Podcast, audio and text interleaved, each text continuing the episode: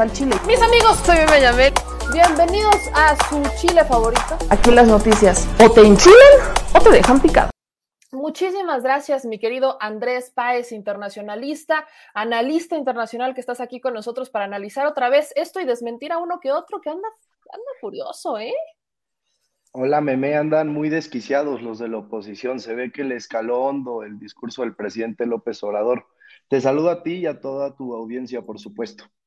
Sí, le escaló bastante, le escaló bastante. Primero voy con estas impresiones tuyas.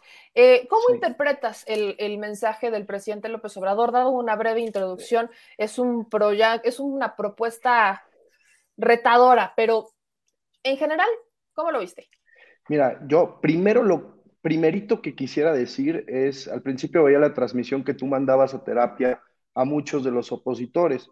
De verdad lo que dice Sarucán y lo que dice Max Kaiser es de una indecencia eh, inédita. A ver, me, parece importante mencionar que el ex embajador en los Estados Unidos de Felipe Calderón nos quiera venir a dar lecciones en materia de seguridad y paz internacional cuando él solapó operaciones como Rápido y Furioso y la iniciativa Mérida, que subieron a este país en una de las peores crisis de seguridad que no solo haya visto la región, sino el mundo entero, con niveles de violencia parecidos a los que se han vivido en la guerra de Afganistán. Entonces, a Max Kaiser yo le pediría también, de manera muy respetuosa, que vaya buscando un buen abogado, porque él es responsable de solapar a, García Luna, que hoy está preso en Estados Unidos, cuando el narcotráfico tomaba total y absoluto control de este país. Pero bueno, una vez dicho lo anterior, yo creo que la propuesta del presidente López Obrador eh, es muy interesante en el Consejo de Seguridad. Él propone instalar un Estado mundial de fraternidad y bienestar que pueda eh, darle una vida digna a 750 millones de personas que hoy viven en condiciones de pobreza extrema lo señalaba el canciller Marcelo Ebrard en la mañana eh, con un tuit. Esto va a ser presentado a través de la Asamblea General de las Naciones Unidas, otro organismo que tiene atribuciones distintas al Consejo de Seguridad, para sumar voluntades en, la escena internacional y buscar que esto se pueda llevar a cabo. Y es importante porque tú mencionabas que es algo muy retador y muy difícil de llevar a cabo y efectivamente, pero cuando el presidente López Obrador en incontables ocasiones ha mencionado que la mejor política exterior es la interior, él refiere que hay que tener autoridad moral para eh, actuar en la escena internacional. Mi mamá siempre me dice que no hay que ser obscuridad de la calle y candil en su casa, sino que hay que tomar acciones eh, concretas en, en, el lugar de donde uno es originario. Yo creo que el presidente es muy consciente de ello. Entonces, a mí la propuesta en concreto me parece maravillosa, va a ayudar a construir un mundo mucho más igualitario, a cumplir con los objetivos de la Agenda 2030, que son estos grandes retos que la humanidad se ha planteado para poder salir avante de los serios debates que nos hemos planteado. Y además, creo que ayudará a acelerar la recuperación post-COVID-19 que ha causado la peor crisis económica desde la Gran Depresión hace 100 años. Entonces, eh, habrá en la audiencia quien se pregunte, y tú lo dices muy bien, oye, ¿cómo van a hacer esto? Porque recursos hay, pero una cosa es que existan, otra cosa es recaudarlos y otra cosa es distribuirlos. Es, es interesante. El presidente López Obrador eh, propone una contribución anual del 4% eh, de las fortunas de las grandes empresas internacionales, de las mil corporaciones, como tú dijiste, machuchonas, que realmente tienen el control del capital internacional, para que se hagan contribuciones voluntarias y se pueda recaudar una bolsa de dinero, de recurso que pueda replicar el modelo de lo que se ha hecho en México de transferencias directas, que como muchos estudios de desigualdad señalan, son de los mejores mecanismos que tenemos para combatir eh, la pobreza, la desigualdad y la miseria. Y además de eso, el presidente López Obrador propone que las 20 economías más grandes del mundo, del grupo de los 20, eh, contribuyan con el 0,2% de su Producto Interno Bruto, algo que es totalmente loable y posible y que además también contribuiría a esta bolsa para redistribuir recursos y hacer las transferencias directas. Hay un autor internacional que se llama David Singer, que yo quisiera compartir con tu audiencia, que propone distintas maneras de analizar cualquier fenómeno internacional, distintas esferas. La escena nacional, eh, donde los estados eh, interactúan entre sí, la escena eh, del sistema internacional en un conjunto y más por debajo en el nivel de los individuos. La propuesta que hoy hace el presidente López Obrador afectaría las tres esferas y hay tres maneras de analizarlo. desde los individuos que podrían recibir los recursos en las naciones más pobres del mundo, especialmente me gusta pensar en el continente de África, que tiene países sumamente retrasados en las metas globales que nos hemos pensado. En los estados también tiene una contribución. A nivel estatal, el presidente no solamente habla para el mundo, sino también habla para México y habla para la visión que él tiene de país y que ha sido eh, muy congruente en llevar a cabo. Y le habla también al sistema internacional en un tercer nivel de análisis. Le habla a, la ONU, a quien critica seriamente como un organismo que no ha funcionado y tiene mucha razón. Eh, por poner un ejemplo, el mecanismo COVAX que propone México no ha sido capaz de distribuir eh, por eh, dificultades burocráticas, diría yo, falta de voluntad política, las vacunas de COVID-19 a todos los estados en el mundo. ¿Y qué cosa más importante, Meme, para la paz y la seguridad internacional que ser capaces de distribuir las vacunas con justicia, con una visión humanista y de justicia social, para que salgamos de esta crisis internacional que ha representado la pandemia. Yo creo además que el presidente es una reconceptualización de la seguridad internacional, es decir, él vuelve a imaginar lo que ya damos por hecho en la comunidad internacional de países.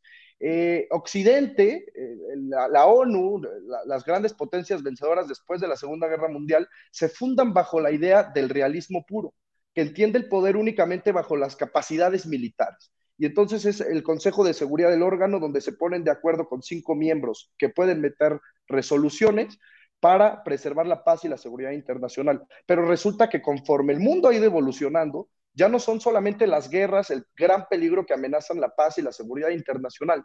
Y yo creo que ese es el gran cuestionamiento que hace el presidente López Obrador.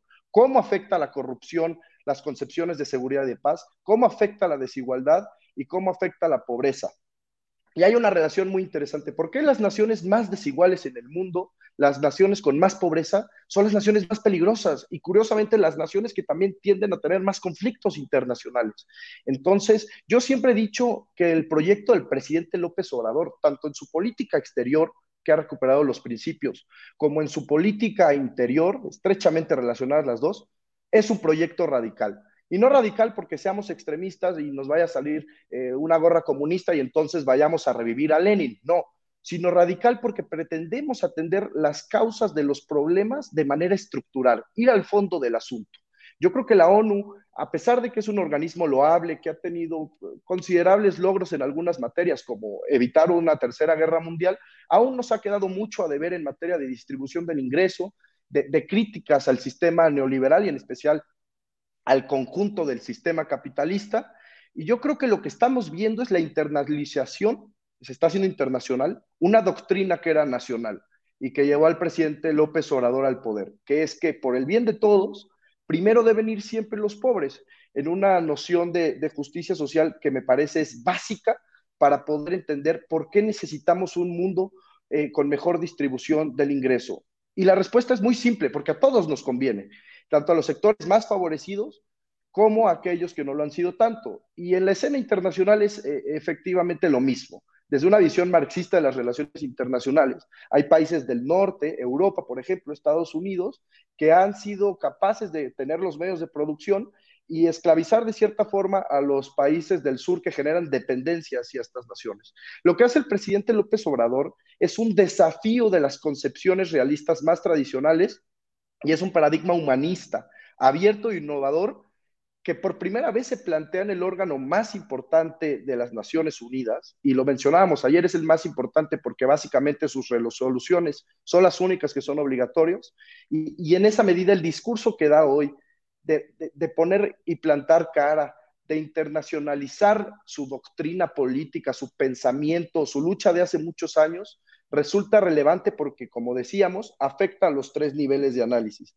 Las personas que si se lleva esto a cabo eh, recibirán un beneficio de, salir atrás de por quienes siempre han sido olvidados, los estados que tendrán capacidades para desarrollarse en condiciones mucho más justas en materia económica y social, y el sistema que necesita un cambio de paradigma. Yo quise hacer una afirmación, es que ni la internacional socialista meme va a tener al tiempo va a tener las repercusiones que tuvo hoy el discurso del presidente López Obrador. Es realmente revolucionario en la medida en que lo hace y lo hace por los medios pacíficos de la diplomacia, explicando sus ideas y por supuesto teniendo cierto debate en la conducción de la sesión, porque recordamos que México es la presidencia del Consejo de Seguridad durante este mes de noviembre. Eh, eh, algo que creo que es muy interesante es el cuestionamiento que hace las Naciones Unidas. A ver, la ONU se crea después de la Segunda Guerra Mundial en un contexto de miedo absoluto de las grandes potencias a que una tercera guerra volviera a devastar el mundo como lo hizo la Segunda Guerra Mundial y la Gran Guerra, la, Primera Guerra Mundial, que fue una carnicería absoluta en Europa. Pero como decíamos, el mundo ha evolucionado y los grandes retos del futuro también evolucionan. No son los mismos que tenía, los mismos retos que tenía México, por ejemplo, en 1945, que los que tiene hoy. Pues de esa misma forma, no son los mismos retos que tiene la humanidad. Y yo creo que el presidente, con su gran visión de estadista contemporánea, entendiendo los tiempos, sabe la, la importancia que tiene el Consejo de Seguridad y a pesar de que había mencionado en campaña que no saldría del país salvo honrosas excepciones, él entiende que esta oportunidad por plantear un paradigma distinto es inédita y hace un buen uso de la misma para cuestionarnos un sistema que está agotado, que ya no funciona y que no ha sido capaz de enfrentar a la pandemia, de resolverla. Él hablaba de que la ONU está dormida, de que la ONU está letargada, y que necesita despertar para enfrentar los, los retos que, que, vienen para todas y todos. Y yo estoy absolutamente de acuerdo con él, Meme. El somnífero que ha dormido a la ONU, que le ha dado tremendos efectos secundarios de no ser capaz de ser resiliente ante los retos de la pandemia, que, que, que, las pandemias que vienen serán mucho más intensas seguramente, de no ser capaz de atender las crisis internacionales, de reformar la carta, porque para reformar la carta de las Naciones Unidas, por ejemplo, y quitarle el derecho de veto a las cinco potencias, pues es necesario que esas potencias accedan porque tienen derecho de veto y que haya mayoría también en la Asamblea General. Es un tema complicadísimo. La ONU necesita despertar y entender de una vez por todas que si no ponemos a los países más desfavorecidos primero, pues el resto del mundo tendrá dificultades todavía en enfrentar los retos que vienen. Yo veo que es muy triste eh, mencionaban a, la académica también Beata Wonja, otra serie de analistas que son muy cuadrados en su análisis, que hay individuos e individuas que no entiendan que el combate a la pobreza, el combate a la corrupción, a la miseria, a la desigualdad, a todas esas cosas que a las gentes de izquierda nos, sentimos identificados y nos agravian, eh, que, no se entienda que es vital poder eh, combatirlas para preservar la paz y la seguridad internacional. Aquí ponen el tuit, dice, nervios, preparación insuficiente o desconocimiento. Vaya, yo, yo invitaría a Beata Wonja con todo respeto a imaginar nuevas formas de hacer diplomacia y entender que si no abordamos estos grandes temas como cuestiones, dificultades, problemáticas que amenazan la paz y la seguridad internacional, nos vamos a meter en, un problema mucho más serio que no vamos a ser capaces de resolver. Y pongo un ejemplo. ¿Por qué en Somalia, un estado fallido en lo que se llama el cuerno de África, que es este piquito que tiene África de, este lado, porque en Somalia existen niños soldados. Y entonces hay que ser capaces de entender las dificultades que ha tenido el país, si es que se le puede llamar un Estado, porque hay un descontrol absoluto del gobierno sobre la población, porque un niño toma un cuerno de chivo y va a combatir o se va a hacer pirata en el mar. Evidentemente, y esto, la piratería amenaza la paz y la seguridad internacional. Evidentemente, porque no ha tenido las condiciones sustanciales de existencia que le permitan tener una vida digna. Y lo dijo el presidente, el derecho inalienable de una persona es una, el derecho a una vida libre de temores y libre de miseria. Y eso es lo que tenemos que entender todos aquellos que nos podemos considerar académicos, hemos estudiado las relaciones internacionales, pero también los grandes actores políticos mundiales que deben empezar a replantearse el sistema neoliberal que no ha hecho más que aumentar las desigualdades en los estados, pero también a nivel internacional.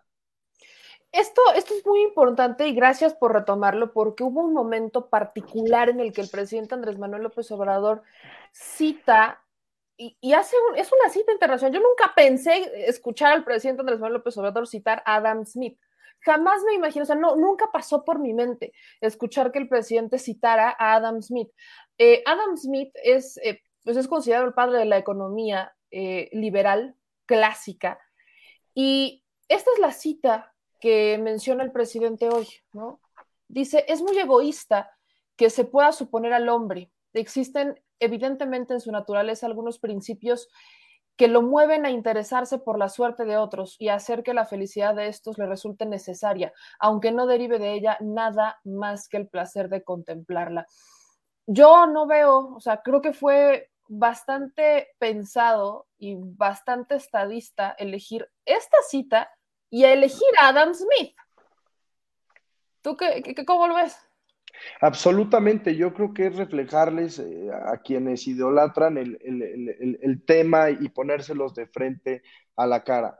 Yo insisto con que el presidente López Obrador entiende bien los tiempos que corren por el mundo y que es muy necesario que este tipo de debates se estén dando, sobre todo en las condiciones que va a enfrentar el mundo eh, con la COVID-19. Y no solo en el tema de pandemia, también en el tema del eh, medio ambiente y el calentamiento global. Y es importante ahí hacer uso del análisis sistémico. Es decir, no es eh, la creación de una refinería lo que va a terminar con el planeta. Es un sistema económico opresor que favorece sistemáticamente a las naciones del mundo a costa de la desigualdad del resto que está en el sur. Entonces, yo creo que es un discurso revelador y dicen por ahí que si los perros ladran es señal de que vamos avanzando.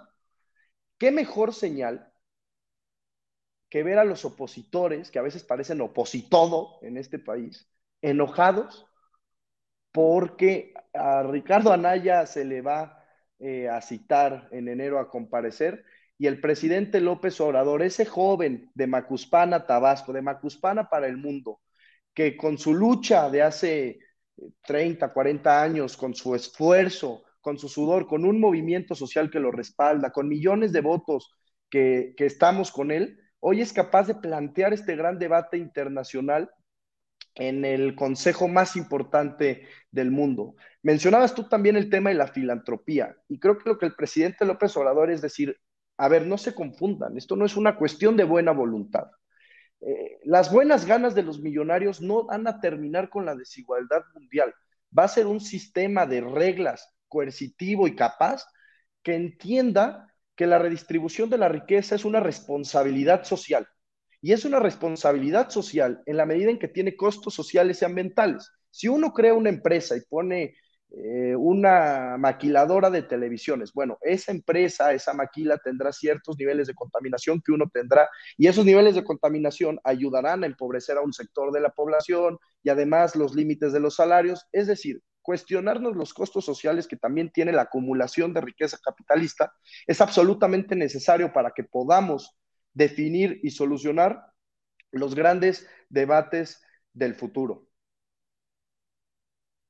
Ahora, estos grandes debates eh, del futuro, por supuesto, retomamos y leía que ponías, y lo mencionaste hace ratito, eh, primero los pobres como una doctrina internacional. Sí.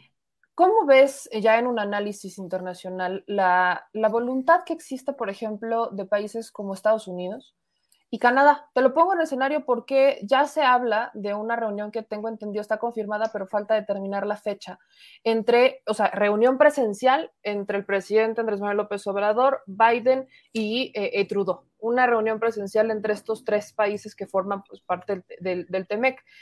¿Cómo ves la voluntad de Estados Unidos y Canadá para poner esta doctrina de, internacional de pues, primero los pobres. Mira, con, Estados Unidos yo creo que tenemos una relación de gran interdependencia, no solo en materia económica, política, sino también social.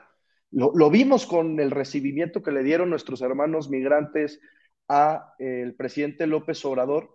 Y, ahí voy a acotar antes de abordar el tema de la reunión y si estos países estarían dispuestos a hacer de esta doctrina eh, pues un estilo de política exterior. Eh, el recibimiento que le dan el día de ayer los hermanos migrantes al presidente López Obrador es sintomático del resto del país. Hay ciudades como Nueva York, como Los Ángeles, que son francamente una sucursal de nuestro país y de nuestras tradiciones, de nuestra gente, de nuestro arraigo, de lo que nos mueve y de lo que nos ilusiona. Y es sintomático de los niveles de aprobación que tiene un presidente que todos los días le da la vuelta a los opositores y todos los días nos enseña cómo hacer política de manera distinta y cómo hacer diplomacia de manera efectiva y de adeveras. porque la diplomacia tiene algo de repente, meme, que es diplomacia de canapés, y yo creo que esa no sirve. De repente es útil, existe eh, la diplomacia digital, en donde se posicionan cosas, hay diferentes ramas, pero la diplomacia de canapé es básicamente estos funcionarios que van, se toman fotos y sienten que con eso ya cumplieron la agenda internacional y lo que nos prometemos. Yo creo que el presidente López Obrador propone una diplomacia popular en donde las causas y las discusiones de los países le sean realmente útiles a la población y no solo a los de arriba. Ahora sí, abordando el tema de las dificultades o las, ventajas que podríamos enfrentar con Estados Unidos y Canadá. Yo francamente con estos dos países, sobre todo con Estados Unidos, lo veo complicado, porque Estados Unidos y todo el respeto que me merece el pueblo norteamericano, la verdad es que tienen un sistema institucional envidiable y una democracia eh, medianamente funcional que tiene otras carencias como el tema de la redistribución y el abuso de guerras que han tenido alrededor del mundo. Estados Unidos no tiene amigos, tiene intereses y así ha sido toda la vida y así será por el tipo de política exterior que ejercen y las doctrinas que históricamente los han movido a posicionarse en el sistema internacional. Y en la medida en que tienen intereses, yo creo que el reto va a ser convencerlos de que su interés nacional también está con la distribución más justa del ingreso. Con Canadá es otro boleto, porque además de que la conformación de su país y su gobierno es de manera distinta, ellos eh, tienen un primer ministro, eh, son un sistema parlamentario, eh, Estados Unidos es ampliamente presidencialista, pero además con gran independencia de los estados. Canadá sí tiene un estado de bienestar medianamente funcional. Es decir, si en Canadá uno va y se rompe el brazo y lo tienen que operar, pues bueno, aún con los grandes impuestos que existen, que eso es muy importante, eh, en Canadá existe impuestos eh, distributivos a, los, a los machuchones, a los ricos, a quienes más grandes, pero además, eh, no es necesario que existan hospitales privados y las escuelas privadas son muy limitadas porque el Estado es capaz de traer bienestar a su población y es un Estado presente que intenta equilibrar eh, las dificultades del mercado, esta mano invisible que acomoda todo solamente a favor de los más ricos y que está presente. Entonces, en el caso de Canadá, sería necesario que trasladen esta visión eh, socialdemócrata un poco de estado de bienestar al resto del mundo y que hagan ver las ventajas que tiene una distribución más justa del ingreso y una sociedad más equitativa. En Estados Unidos es más complicado el asunto, porque además de ser el país eh, promotor del consenso de Washington, de muchas políticas neoliberales que han literalmente esclavizado a muchos países, pues mientras el mundo le siga proveyendo petróleo de Medio Oriente y ellos sigan teniendo un gran equilibrio de poder, será difícil que podamos eh, congeniar con ellos. Yo buscaría la gran relación que ha tenido el presidente López Obrador y que le ha encomendado al canciller Ebrard con países como China, por ejemplo. Eh, buscaría países como Noruega, que por ahí debe haber un tuit en donde la misión permanente de Naciones Unidas de Noruega reconoce el esfuerzo de México y además señala que está de acuerdo con los planteamientos, ah, es ese, con los planteamientos que hace nuestro país eh, de, de, inequidad y de exclusión. Dice que debemos promover iniciativas políticas sustanciales para la reconciliación y la construcción de paz.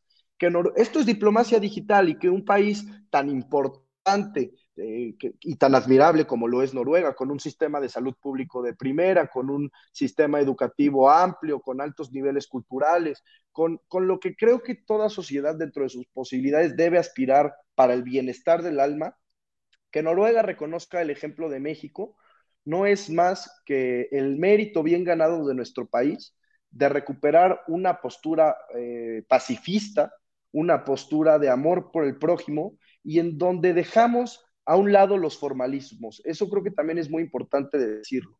Hay quien dice, es que el Consejo de Seguridad no es para eso, ahí se deben ver la intervención del el mundo en Corea del Norte que tiene armas nucleares. Sí, correcto, están medianamente bien si viviéramos en 1955, en donde lo único que nos preocupa es una tercera guerra mundial.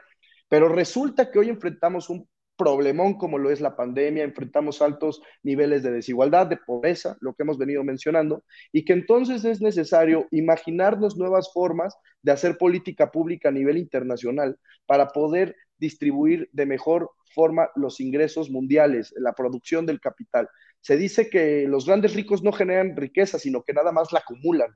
Y yo estoy de acuerdo con ellos. La riqueza creo que siempre está en la mano de obra, en la producción, y que es nuestra obligación como sociedad entender que los países más ricos necesitan contribuir a imaginar nuevas formas de sistema internacional, de, de, hacer política, de hacer diplomacia en la ONU, si es que queremos avanzar en las agendas que al mundo le preocupan. Y en ellas incluyo también el cambio climático. No habrá justicia para el cambio climático que hoy en día es tan resonado por algunos opositores, en la medida en que no seamos capaces de disminuir esta noción de acaparamiento y ganancia indiscriminada y sin ningún tipo de moral a costa de los demás y de los sectores más vulnerables.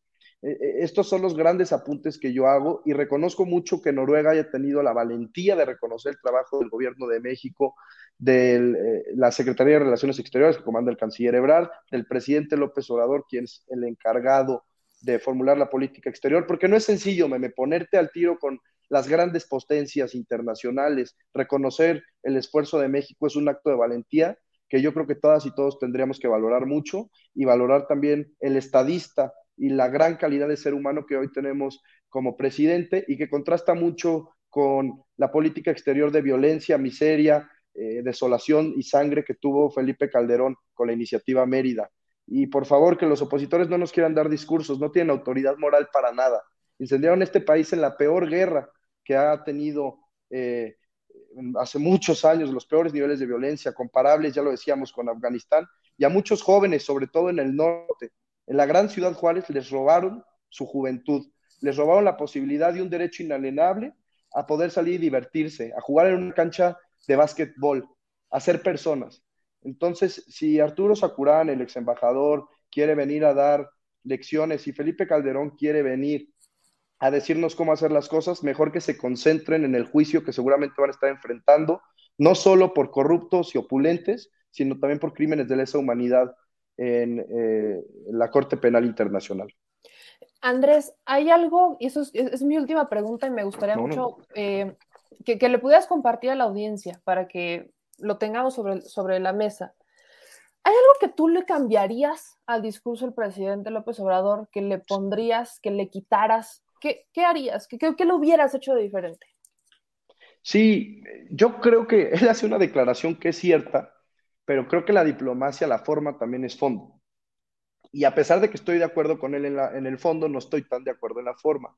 Eh, no sé si mencionar que el Consejo de Seguridad y la ONU han sido completamente inútiles para combatir este tipo de problemas, sea lo más eficiente o lo más efectivo para eh, que estos países accedan a la propuesta que hoy traemos en el Consejo de Seguridad.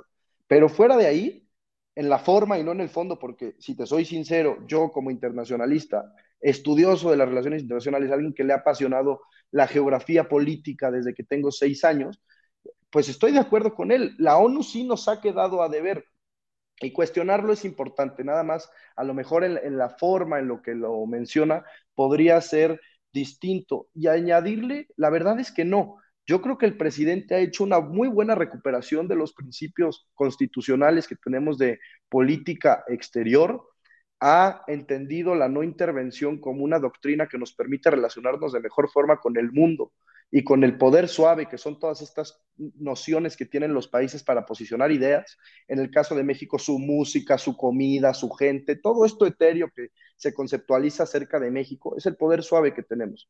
Y el presidente López Obrador ha sido capaz de ahorrando, porque desapareció simulaciones como era Pro México y todas estas cosas, posicionar mejor la marca país que tenemos en el exterior. Y creo que el canciller Ebrard ha entendido de forma extraordinaria, única y maravillosa su labor y la, efectividad y la capacidad que tiene al interior de este gobierno.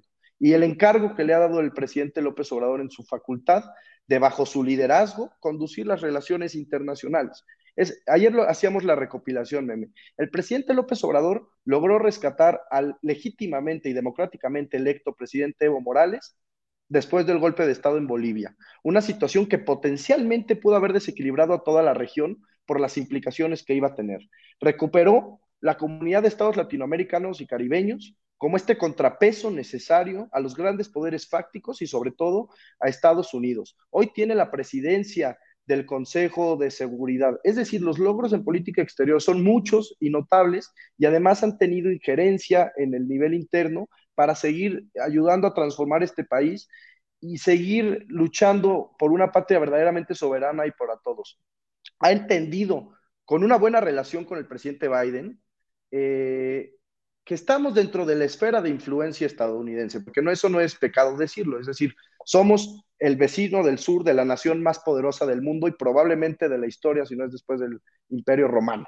Entonces, ha entendido que la relación de México y Estados Unidos es muy importante, pero que si él se acerca a otras naciones como China y, con, y la CELAC, midiendo las aguas, y ahora sí como dirían, midiéndole el agua a los camotes, a los tamales, y, siendo muy preciso en sus mediciones políticas, íbamos a tener más margen de, actuación y de libertad para otras acciones internacionales. Y entonces creo que la relación con Estados Unidos ha, ha estado en muy buen puerto.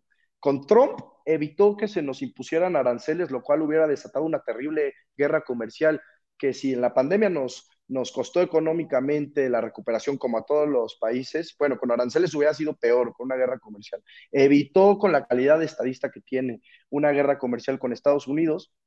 Y ante todos los pronósticos de estos opinadores que se sienten impolutos, absolutos e infalibles en las redes, en los programas tradicionales, que decían que se iba a llevar mal con Biden, pues ha logrado una inédita reapertura fronteriza con un muy buen trabajo de muchos funcionarios. Yo destaco el trabajo del de, eh, jefe de la Unidad Paramédica del Norte, Roberto Velasco, un, joven abogado que está al cargo de la política exterior de América del Norte y que ha logrado con todo su equipo una muy buena gestión diplomática, no solo para traer vacunas, sino para reabrir la frontera.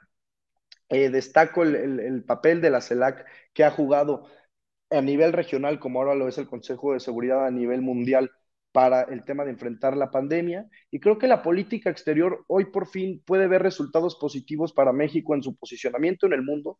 La voz de México a nivel internacional hoy se respeta y se toma en serio por dos razones. Yo creo que somos congruentes en nuestro actuar, nuestro sentir y decir a nivel nacional, pero también lo somos a nivel internacional. Y es, es muy importante que el presidente López Obrador siga siendo una política exterior activa. Yo reconozco que él sepa que tiene grandes prioridades que atender al interior del país, pero también creo que ha encontrado un nicho de oportunidad para expandir esta doctrina a nivel internacional y para poner por el bien de todos primero a los países más pobres, estimada Meme. Mi querido Andrés, te agradezco mucho. El análisis es, es, es muy rico, el análisis que tenemos hoy y creo que deja, deja de aquí para el real mucho margen para entender esa estrategia de política internacional del presidente López Obrador de cómo está buscando poner su granito de arena en los problemas estructurales del mundo, porque no solamente son de México, son problemas estructurales del mundo que no se han querido resolver, ¿no? Querían ponerles una pantallita y así como hay diplomacia de canapé, pues también había política de canapé. O sea, está todo muy bonito, está todo bien precioso, era como una maqueta y en realidad por dentro estaba destruido y pues arreglarlo, la neta, no está fácil.